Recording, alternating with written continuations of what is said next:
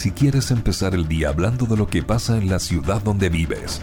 Sintoniza Metropolitan 885 FM y elige Buena Costumbre.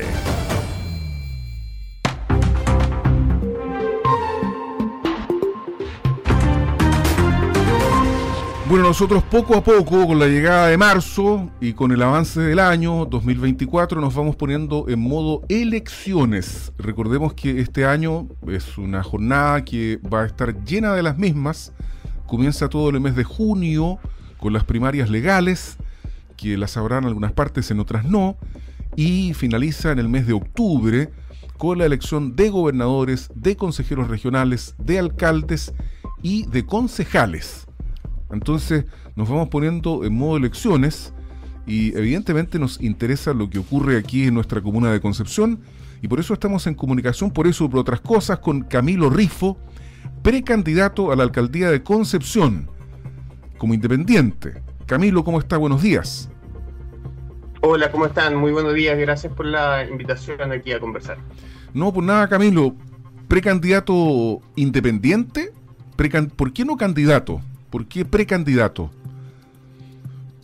Eh, no, no, o sea, a ver, yo creo que hay un elemento que primero es el central, que yo soy parte de un movimiento que se llama Municipio Ciudadano para Concepción, el cual se viene construyendo ya desde hace varios años. Y em, bueno, que fuimos obviamente a la elección anterior, en donde fue bastante bien, logramos segundo lugar, mucho apoyo en ese sentido. Y hoy día nos encontramos en un proceso en donde nosotros ya desde el año pasado tomamos la definición de buscar eh, que se realicen primarias legales en nuestra comuna y desde ahí llevar adelante como todo este proceso para poder recuperar en ese sentido eh, la ciudad en un sentido más histórico también. Eh, y en eso nosotros al menos, no solo por un tema que como de lo formal, sino que también hay que ser riguroso en ese aspecto. Las candidaturas no son hasta que se inscriben. Y nosotros en ese sentido una decisión de avanzar hacia la elección municipal para refrentar ese compromiso con la comunidad que fue el que establecimos ya en el periodo anterior. Ya, eh, pero también manifiestan su disposición a participar de primarias.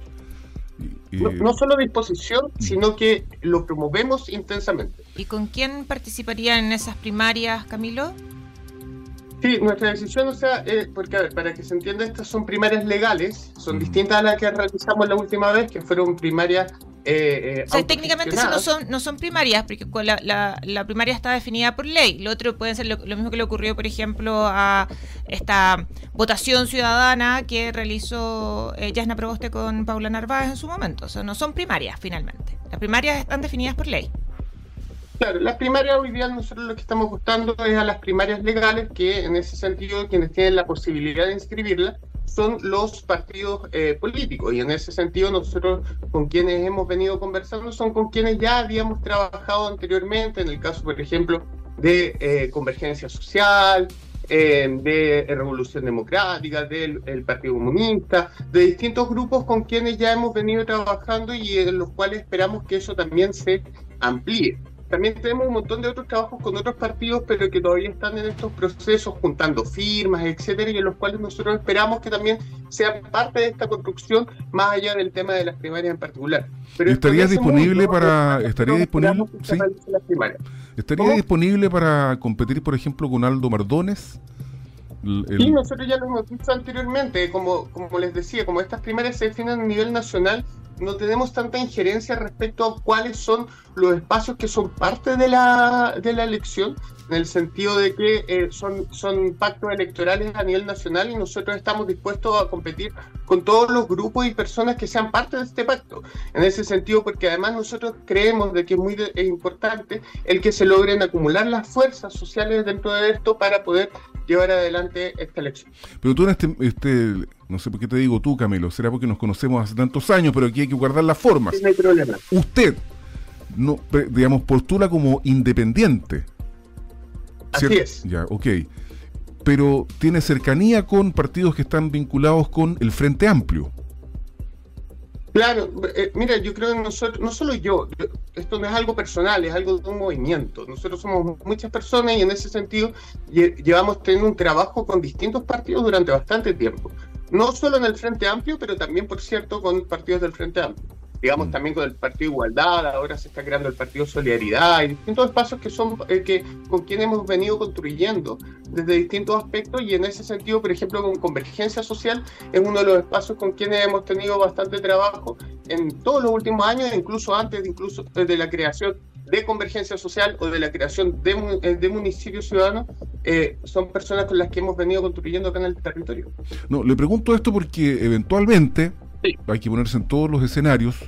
Podría ocurrir que, por ejemplo, en el Partido Socialista, en el PPD, incluso en la propia democracia cristiana, no quisieran formar parte de una primaria legal con usted.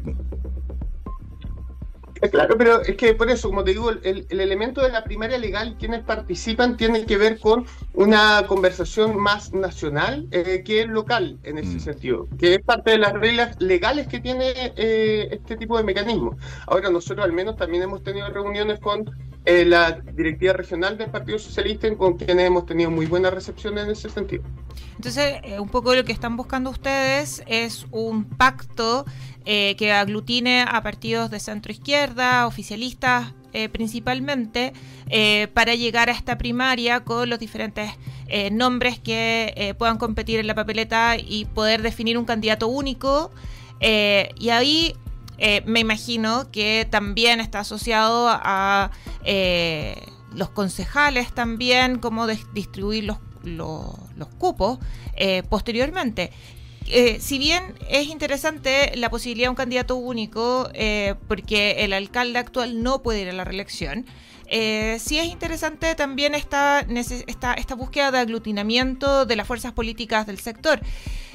¿Qué pasaría en el escenario que eh, los, partidos de centro izquierda tomen la decisión de no incorporar a movimientos sociales u otro tipo de organización que no estén eh, debidamente constituidas como partidos políticos?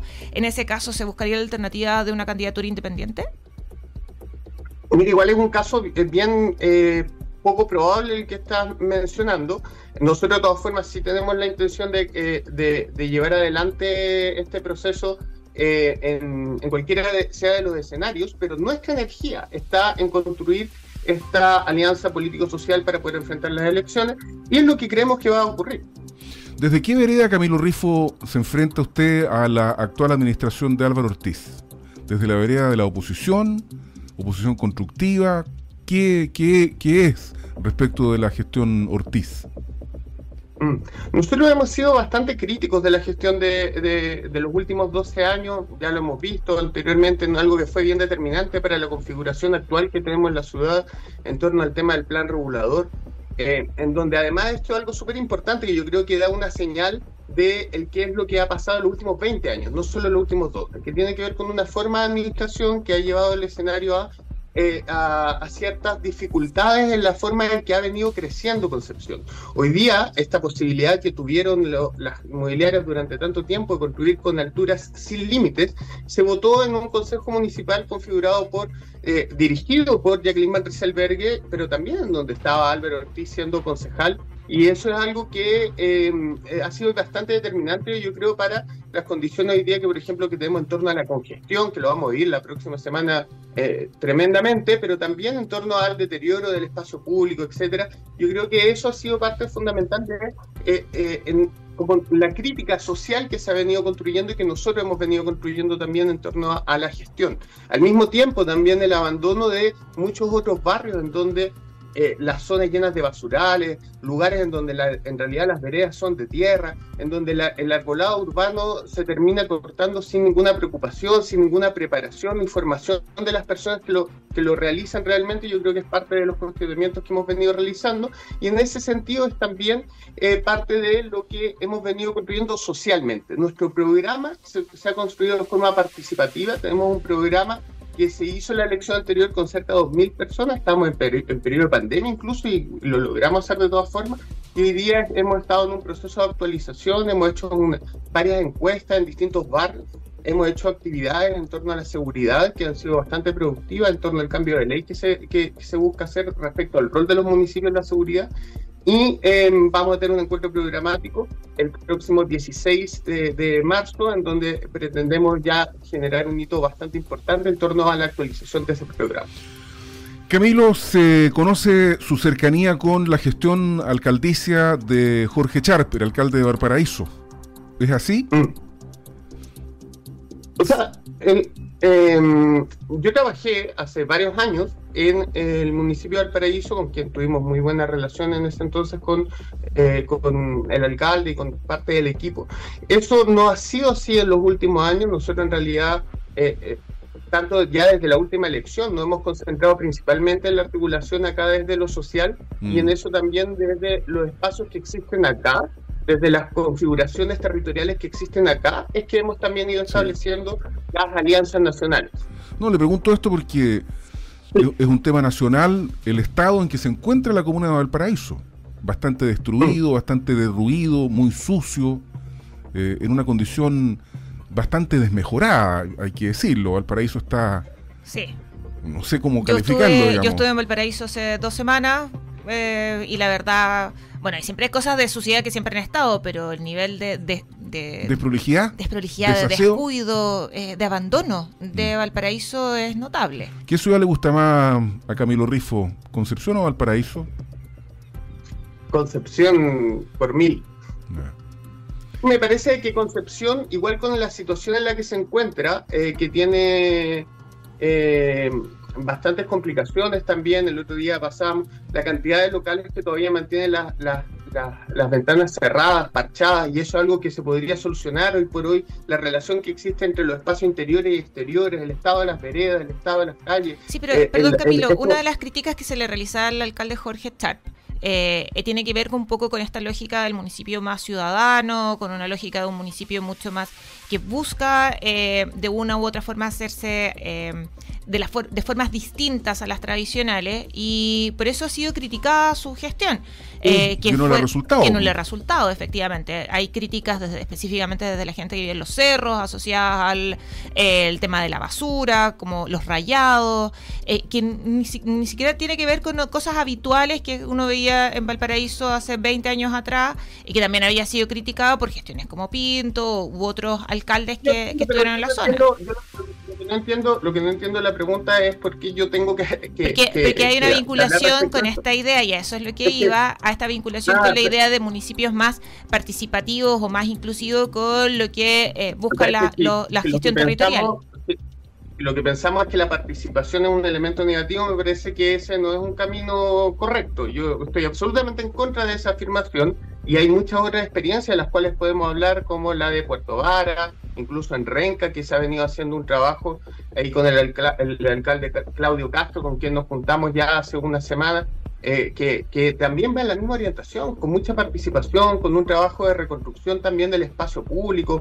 en donde pasaron un supermercado, hoy día es un centro de investigación y de producción local, hay un montón de iniciativas en las cuales el enfoque ciudadano, el enfoque de la participación ha sido determinante para poder impulsar la ciudad. Y eso al menos lo que nosotros queremos hacer. No tenemos referencia de algún espacio en particular, sino que precisamente lo que nosotros estamos buscando es que la referencia se dé desde acá, en coordinación con otros lugares a nivel nacional, no solo de personas que sean independientes, sino que también de liderazgos que sean de partidos que lo estén haciendo bien y en ese sentido también estamos teniendo todas las conversaciones para que eso pueda ser posible sabemos, el momento histórico que está viviendo Concepción requiere de fuerza política y social diversa y en ese sentido, eh, eh, y la articulación nacional también de los proyectos y en ese sentido nosotros lo que esperamos es poder avanzar con toda esa fuerza. Bueno, a todo esto nosotros habíamos llamado a Camilo Rifo a propósito de una foto de Jacqueline Van Rieselbergue que puso su hija en el, en el Salón de Honor de, de la Municipalidad de Concepción de cuando fue la primera campaña de Jacqueline Van Rieselberg, un hecho que fue bastante criticado por usted, Camilo Rifo. ¿Qué le molestó de la, de la acción de la concejala Valentina Pavés? Sí, como decía en el mismo tuit que, que, hice al respecto, eh, lo que me molesta y, y, lo que reflexionamos además en Municipio Ciudadano tiene que ver con la utilización de los espacios institucionales como de campaña política y de los recursos públicos. Nosotros tenemos eh, recursos que son súper limitados dentro, del Estado en general y, por cierto, dentro del municipio, con muchas deudas, con complicaciones financieras, eh, y en ese sentido la utilización de todos estos espacios, tanto a través, como mismo decía en el tweet, de, la subrogancia excesiva que se termina haciendo para potenciar ciertas candidaturas o también el uso del espacio público de, eh, del Consejo Municipal, de la silla de la, de la alcaldía, del, del, Salón Municipal para hacer campaña, me parece que algo completamente fuera de criterio y que eh, va, no va en el sentido de, eh, a mi parecer, de construir un espíritu republicano, demócrata, democrático en nuestro territorio. Camilo Rifo, muchas gracias por haber aceptado esta invitación a conversar aquí Buena Costumbre. Nos estaremos viendo más adelante. Álvaro, les leí solo un, un mensaje. mensaje. Quisiera invitar a todas y todos a que se puedan eh, inscribir, ser parte de este proyecto ciudadano en, en para que todas y todos sean parte el próximo 16. Vamos a tener un encuentro programático el objetivo de esto, precisamente respecto a lo que se mencionaba, es la construcción participativa y ciudadana de un proyecto comunal que sea histórico y que sea transformador. Así que eso, la invitación hecha y muchas gracias a todas y todos ustedes, muchas gracias a ambos por invitarnos eh, y ahí nos estaremos viendo. 8 de la mañana en punto. Gracias Camilo, buenos días. Muchas gracias. Cada mañana desde las 7 te proponemos la buena costumbre de entrevistar a mujeres y hombres que viven en nuestras ciudades por Metropolitan 885 FM. Estamos en comunicación a través del por teléfono con el ministro de Agricultura, Esteban Valenzuela, que hoy le toca estar aquí en la región del Biobío y particularmente en la provincia de Arauco. Ministro Valenzuela, muy buenos días. Álvaro, ¿cómo está usted? Saludo a Leli también y a los auditores. Trataremos de hablar en buen castellano chileno. Oiga, pero usted se metió solito en la pata de los caballos, ministro, porque como periodista, ¿qué le parece la medida del gobierno de Javier Milei de ordenar que en los discursos públicos del gobierno y de las Fuerzas Armadas se termine con el lenguaje inclusivo? Bueno, hay que respetar a cada, a cada país, pero pero yo creo que el esfuerzo de, de, inclusión es, valorativo. Eh, de hecho, venimos de tradición católica, mm. hay, hay todas unas versiones nuevas de, de las propias Sagradas Escrituras en, en que se, se, ha ido reconociendo que había lenguaje que más bien había excluido conceptos que, que, estaban, ¿no? Y que son más... Eh, más eh, inclusivos. Pero bueno, la, la hermenéutica siempre es importante en esto. Pero usted es periodista, ministro, ¿le acomoda esto, no? A mí me... Em, a mí me acomoda. Yo creo que la cosa básica de una, ¿no? Decir todo eh, eh, como, como, le, como le decimos a los... Antes uno decía los auditores. Mm. Entonces cariño a los auditores y auditores. Yo creo que ese esfuerzo mínimo, en cada palabra una exageración, por cierto. Sea, en cada frase, ¿no? Eh, eso, ¿no?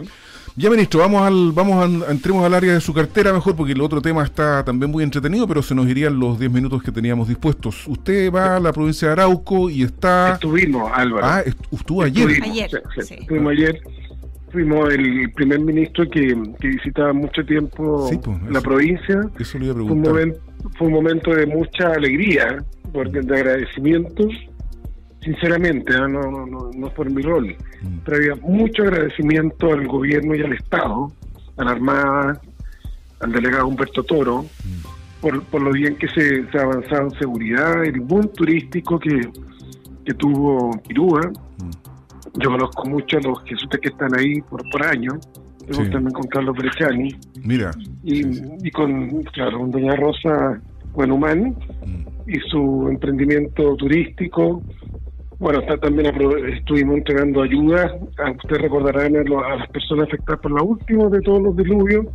Ahí eh, entregamos ayuda entre 1 y 3 millones de pesos a agricultores de, de Arauco. Oye, ¿no le parece un poco tardío? Porque esto está en el marco del plan de ayudas tempranas, pero esto pasó el año pasado, pues, ministro. No, no, no. Si la ayuda temprana era ayuda en forraje y, todo lo demás. Pero ustedes tuvieron una ayuda más tarde y, y eso se. A ver, recuerden, nosotros somos un, ministerio productivo. Entonces, mm. las personas que tuvieron la, lluvia en junio pudieron, con, la, con los recursos que se entregaron durante fines de septiembre, hacer lo que se llaman los cultivos de primavera. Mm y estas personas van a tener los que tendrán la afectación en, septiembre, van a poder hacer los cultivos de, otoño que se hacen ahora en marzo, en marzo abril, ¿no? porque es capital de trabajo y, se, se logró con todo el esfuerzo de tradicional recursos del ministerio.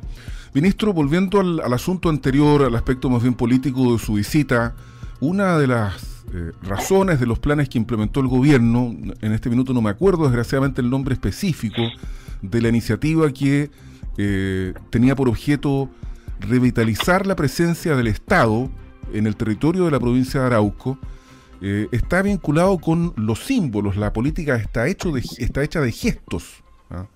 si bien es cierto, más vale tarde que nunca, ¿no le parece algo tarde que recién eh, en inicios del 2024, por primera vez en este gobierno, un ministro de Estado llegue a la provincia de Arauco, en el extremo sur me refiero yo? Estamos hablando claramente de, de, de Quidico, de Tirúa, que es la zona más compleja, como una señal de que el Estado está presente. Digamos, usted es el Estado en este caso, usted lo representa como ministro de Estado. Bueno, eh, Álvaro, yo lo veo al revés. Recibimos el, el país con una crisis de, viera lo que era la, toma del metro Santiago, viera lo que eran los niveles de violencia, de robo de madera en Valleco y en, y en Arauco, afectando gravemente la seguridad, atentado, como las, quienes nos escuchan saben. Mm. Y, y se, se, ha producido orden, y se ha producido más convivencia, y se ha avanzado eh, muchísimo. Y eh, yo les recuerdo en todo caso, ¿eh? yo, yo, visité Arauco el año 2022, mm. ¿ah? en, mi, en mi caso. Entonces, el, porque somos un ministerio con, territorialidad y porque además las comunidades las comunidades mapuche aportan muchísimo a la agricultura. De hecho, paréntesis, la región que tiene el mayor aporte desde la agricultura fue campesina al programa de alimentación escolar de Junaed en la, en la región de, la Araucanía. Y ahora queremos que Arauco se acople a eso muy fuerte, por parte de la de lo que hicimos en la mesa de trabajo con, con los alcaldes y la alcaldesa, ¿no? También la alcaldesa Burgo de Guranilagüe. Ministro, hay otro tema que también eh, es la causa por la cual usted viene, que eh, es la entrega de ayudas específicas a eh, bonos a personas agricultores que fueron víctimas del sistema frontal que dejó una serie de afectados y que genera la necesidad que el Estado entregue ayudas. ¿Cómo trabajar el, tema de, de, la crisis climática, de las lluvias muy fuertes, concentradas en poco tiempo, por otro lado los incendios forestales? Lamentablemente son situaciones que llegaron para quedarse y que va, va a necesitar que se redefine y se, se trabaje la revisión de cómo se implementan las políticas públicas específicamente en, en, la, en, su cartera en términos de la agricultura. ¿Cómo trabajar esto al, más a largo plazo? Cosa que el Estado no tenga que estar constantemente entregando ayudas y bonos que eh, finalmente son para situaciones excepcionales y que evitar que esto se transforme en algo habitual. ¿Cómo trabajar la política pública para enfrentarse desde el mundo de la agricultura específicamente con una situación de crisis climática como la que vivimos ahora? Bueno, una pregunta eh, bien, bien compleja de explicar un poco en minutos, pero, pero estamos, mire, se, se trabaja actuando con, eh, con redireccionamiento de recursos y con transformaciones legales e institucionales de peso. Mm. Doy dos ejemplos. Eh, en el caso de, del riego, que, es un tema fundamental. Eh, la nueva ley de riego que el gobierno impulsa genera susceptibilidad y hay un boom y de, mejora en la conducción del riego, que es parte de la resiliencia que requiere la agricultura. Segundo, en el caso de incendios, se duplicó el presupuesto de CONAF esta temporada de incendios, a pesar del incendio rural urbano, que mm. se convirtió lo de Quilpué y Viña del Mar, claramente provocado en los cuatro focos han sido denunciados. Eh, a pesar de, esta, de, la situación de Viña y Quilpué, esta es la segunda mejor jornada de incendio de la última década. La mejor fue en plena pandemia, el año 2021, estaba todo el mundo encerrado, y esta, y esta temporada van sesenta y tantos mil hectáreas, el año pasado fue casi, casi medio millón, y el promedio de, la década es en torno a 200.000. ¿Y eso por qué? Porque hubo trabajo con, hubo más cooperación público-privada, hubo trabajo con los municipios, hubo eh, campañas de prevención, pero también cosas duras, 20 aeronaves más, 1.200 brigadistas, se tenía 2.000, 3.350 se llegó, y por tanto eh, eso fue recursos, ¿no? Y, la cooperación en, también en vigilancia telemática, por ejemplo, en eso notable, una empresa china nos, nos, nos, propuso hacer pilotaje de, control de un territorio para evitar incendios y, elegimos y aceptó la, a la alcaldesa Curanilahue, que, que, es muy vulnerable, usted sabe, en medio de los bosques, de todas son medidas que que ayudan y disminuyeron un 90% las hectáreas quemadas en el caso de, de, de Curanilahue. Y, en, y, en el, y, quiero recordar que en inundaciones nosotros somos bien bien eh, riguroso en el, en el tema de la entrega de bonos. De hecho, en la región del Biobío son menos de mil los agricultores que recibieron los bonos, porque acá fue más acotado mm. el, daño, que fue muy fuerte en Maule, y, en, y en O'Higgins, ¿no? Acá fue fue, pues, porque tiene razón la pregunta de que no, no, se puede llenar una, una, una bonitis. Aquí tiene que haber el trabajo estructurado que hace INDAP y los servicios del vinagre, de hecho estuvieron todos eh, trabajando con los alcaldes ayer en la, en la provincia. Oiga, ministro, lamentablemente se La ley de incendio, por la ley de incendio es estructural, ¿no? Porque ahí es obligatorio la limpieza y el raleo del interfaz urbano-rural a propósito de la pregunta pues, de la colega. Justamente quería plantearle eso. ¿Qué, pasa con la ley de incendios para terminar? Ya, se aprobó eh, Álvaro mm. en, la Cámara de Diputados, que está en tabla para, pues. que lo vote el Pleno, pero ya se aprobó en la Comisión, la comisión? de Vivienda de Urbanismo y también en la Comisión de Hacienda, que es lo, que es lo clave y ahora se va a la Comisión de Agricultura del Senado al último trámite. Oiga, ministro, fíjese que, bueno, nos vamos a pasar, pero hay una pregunta que está vinculada con el incendio de Valparaíso y algunas declaraciones que se han hecho en cuanto a la intencionalidad de los siniestros. ¿No cree usted que hablar de intencionalidad cuando aún no hay eh, personas detenidas y las investigaciones no han arrojado resultados respecto de las mismas es algo aventurado? Porque finalmente Podría, pero podría, pero, pero déjeme terminar la pregunta, si es cortito. Podría, podría ocurrir que no haya detenidos. ¿Y ah, eso puede ocurrir, pero, pero, pero no, no obsta es que hay peligro por cada una cuando hacen esto. Y cuando usted, Uy, justo se perdió la señal. Uno, uno, uno de otro y con la evidencia, bueno, está, está bajo investigación Lamentablemente lo perdimos al ministro, se nos fue la señal. Decía que. A ver si ahora podemos escucharlo. No eh, que, de que allí hay hubo evidencia a una distancia de 1,7 kilómetros uno del otro, mm. etcétera. Pero hay que esperar, tiene razón, hay que esperar la fiscalía, pero no aventurado porque la evidencia es rotunda. Claro, si lo que yo planteo es que eventualmente podría no haber responsables, entonces se genera una sensación mayor de impunidad. es, el análisis que hago. ¿ah?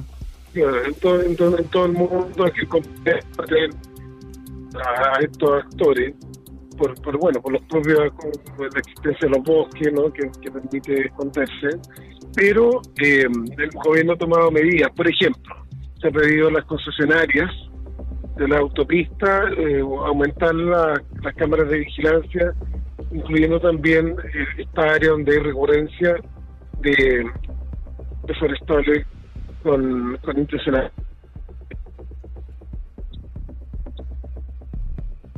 Se fue. ¿Aló? Sí. No, si lo, escucho, no, pues lo escucho, si yo lo escucho bien, pues no hablo todo el rato.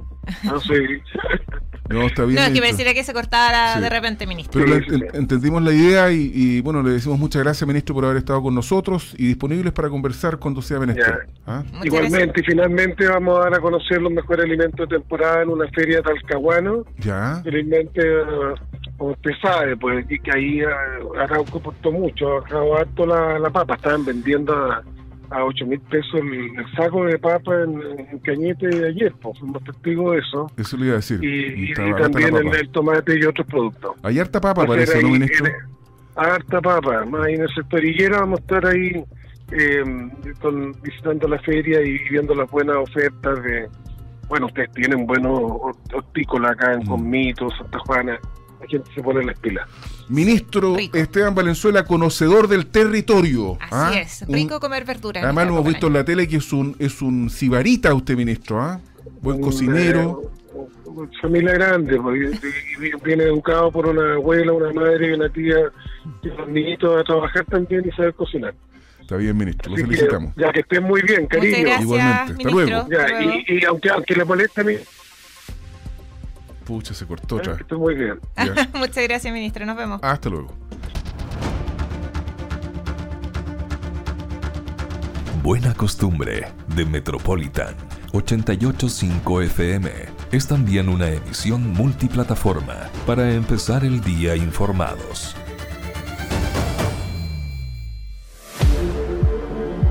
Metropolitan 885 FM somos tendencia.